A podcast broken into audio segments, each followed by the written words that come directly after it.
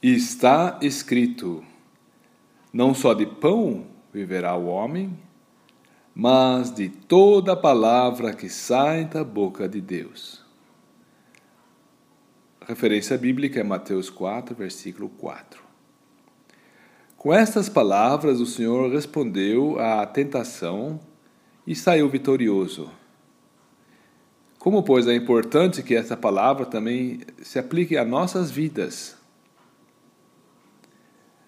nós estamos trilhando os nossos caminhos num cenário estranho, estrangeiro, e precisamos para a jornada de alimento. Também temos uma luta contra um inimigo astuto e precisamos de boas armas. E de igual forma, estamos caminhando num mundo tenebroso e precisamos de luz. Carecemos de alimento, de armas e de luz. E Deus nos dá, na Sua palavra, tanto uma coisa como a outra: alimentos, arma e luz. Como é rica a Sua graça de nos provisionar essas coisas conforme a nossa necessidade.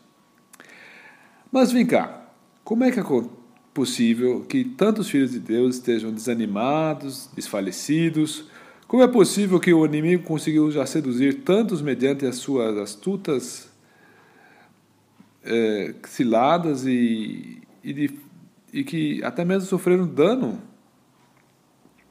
Como é possível que não poucos já até mesmo se afastaram do caminho e estão aí uh, em trevas? Eles todos têm uma coisa em comum.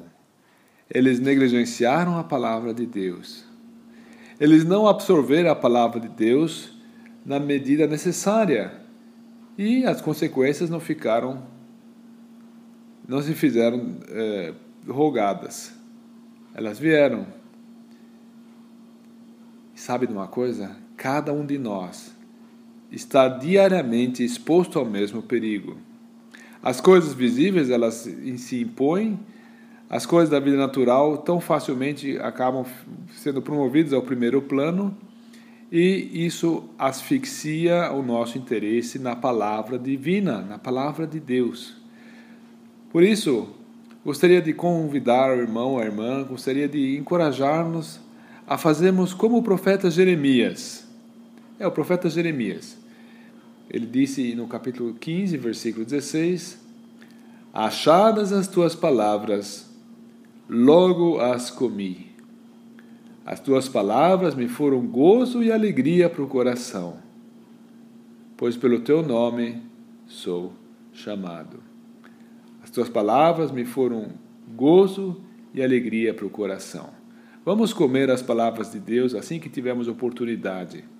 E assim também poderemos ir de força em força até que o nosso alvo for alcançado, até que estejamos junto a Ele, nosso fiel Senhor.